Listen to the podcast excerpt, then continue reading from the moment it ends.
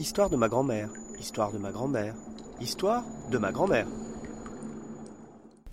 Épisode numéro 8, et qui sera le dernier, de Jeanne d'Arc à la guerre de 14-18.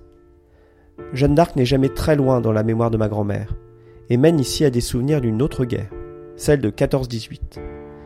Guerre qu'elle n'a pourtant pas connue, mais qui lui a été contée et qui reste vivace dans sa mémoire.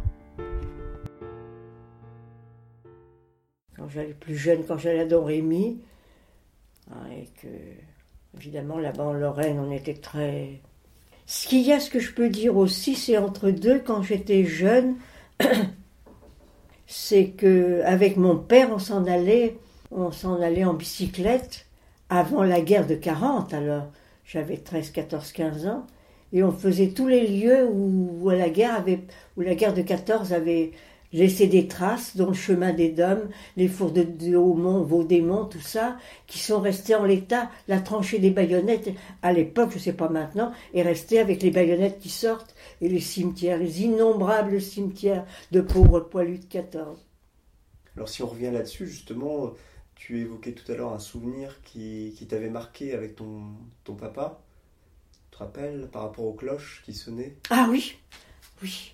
Alors oui, j'avais 14, 14, 15 ans. Oui, oui, oui, 14, 15 ans peut-être, je me rappelle. Oui, 14, 15 ans. Et un jour, euh, c'était le 11 novembre, et le 11 novembre à 11 h les cloches sont carillonnées, parce que ça rappelait le, jour de la signature de l'armistice du 11 novembre au, à Compiègne, dans le, dans le, dans le comment dans le train, dans le wagon, wagon que mon père d'ailleurs m'avait emmené visiter parce qu'on faisait tous les m'a fait faire tous les lieux de de, de, la guerre de 14, enfin tous les lieux, pas mal de lieux de la guerre de 14.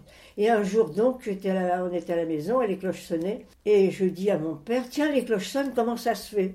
Et je savais très bien qu'on était le 11 novembre et je savais très bien que que les cloches sonnaient parce que c'était le rappel du 11 novembre. Sans doute une petite euh, méchanceté comme ça. Ben, je lui ai dit non, je sais pas. Et mon pauvre papa m'a tourné les talons, il n'a rien dit, il est parti. Et je lui ai fait de la peine sûrement ce jour-là. C'est bête, hein mmh. C'est bête. Non, on n'est pas toujours intelligent quand on est adolescent. Hein. Ah, il y a toujours un peu de provocation. Oui, oui, oui, oui, oui, oui, oui, oui. Je savais très très bien. Très très bien. Ouais, mais j'aurais aimé euh, réévoquer, ça c'est plus ancien, parce que ce qui est, ce qui est marrant, c'est que tu es né en 1921, et pourtant, euh, quand je t'écoute parfois, j'ai l'impression euh, j'ai l'impression que tu as vécu des choses qui, qui datent d'avant cette période, puisque notamment tu as parlé, enfin tu as, quand même, pas des souvenirs, mais en tout cas des choses qu'on t'a racontées sur la guerre 14-18, pas mal, d'après ce, que, ce dont je me souviens, notamment par rapport euh, euh, à l'oncle qui... Ah oui, mon oncle, oui, oui, oui, oui. Nestor, c'est ça? Voilà, est-ce que tu pourrais nous rappeler un petit peu ce dont tu te souviens? Ben, Ce dont je me souviens, pas grand-chose, parce que ma grand-mère, qui était sa maman, disait rien. Elle souffrait en silence. Elle souffrait en silence, mais quand, euh, quand mon, mon oncle a été tué, à la guerre d'une balle en plein front. Il avait 31 ans, 31 ans, je crois. Mon père le savait, je ne sais pas par quelle, quelle coïncidence, mon père savait que son beau-frère, puisque mon père allait épouser la sœur de, mon oncle, là, il savait qu'il était mort. Et ma grand-mère n'était pas encore mise au courant. Ma grand-mère, sa mère, n'était pas encore mise au courant. Et mon père avait eu une permission. Et mon père avait eu une permission et il savait que son beau-frère était mort. Et évidemment, sa belle-mère, ma grand-mère, elle ne le savait pas. Elle. Et puis mon père était dans un état épouvantable. et, ma grand-mère lui disait, mais qu'est-ce que vous avez, Marcel Qu'est-ce que vous avez? Oh, Rien, rien, rien. Et puis après, quelques jours après, ma grand-mère a su que son fils était mort d'une balle en plein fond. Et je voulais dire quand même autre chose qui vient de me... Ça y est, ça revient. Donc ma grand-mère a vécu la guerre de 70, puisqu'elle est née en 1854.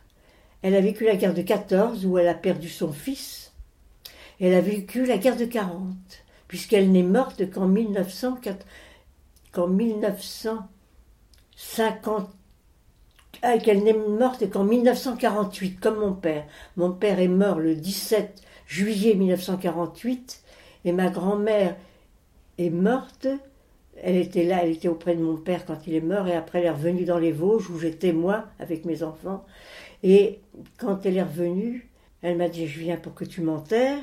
Et effectivement, un mois après, elle était enterrée. Hein. Elle, est venue pour mourir, pour, mourir auprès de son, de son fils. Et donc, euh, donc, elle a vécu la guerre de 45 aussi. Et quand les Allemands ont reflué partant de, de toute la France, et là c'était les Vosges, c'était donc tout près de l'Allemagne, hein, et il y a un petit jeune Allemand qui était tombé, qui était, qui était gravement blessé, et qu'on avait installé sur le tas de bois qui était à côté de la maison de ma grand-mère. Et ma grand-mère l'a soigné. Malgré tout ce qui s'était passé? Et je elle j'en ai jamais parlé. C'est une voisine, Marguerite, avec qui, qui est morte aussi, Marguerite, qui était très gentille, avec qui je parlais beaucoup. Elle me disait, tu sais, elle était bien sa grand-mère. Quand elle avait un peu de lait, un peu de, un peu de, de riz ou autre, elle faisait du riz au lait, elle, elle portait des enfants qui avaient presque rien mangé. Et quand ce petit jeune Allemand, qui était tout jeune, est allé mourir sur son tas de bois, ben elle l'a aidé. Ah, parce qu'il est mort. Ah oui. Bah oui. Elle l'a assisté. Faut le faire, hein. Hmm. Oui, ça, je voulais le dire. Et quand le, et quand à l'époque, c'était en 48 et à l'époque c'était la, c'était la, c'était la, la fin de la, guerre de 40, puisque c'était en 48. Hein, euh, à la campagne, il faisait le, le, le comment le le, pas le menuisier faisait les cercueils. On a fait le cercueil de ma grand-mère qui est venue, on l'a mis. J'étais là quand on l'a mis dans son cercueil. Il m'a dit Ta grand-mère, c'était une bonne femme. Avant de refermer le couvercle. Voilà. Voilà, ces quelques épisodes prennent fin. Ils ont relaté quelques moments clés de la vie de ma grand-mère et j'étais heureux de les partager avec vous. La mémoire est la clé de notre avenir. Il est donc important de garder trace de celle-ci, qu'elle soit grande ou petite, car elle fait l'humanité.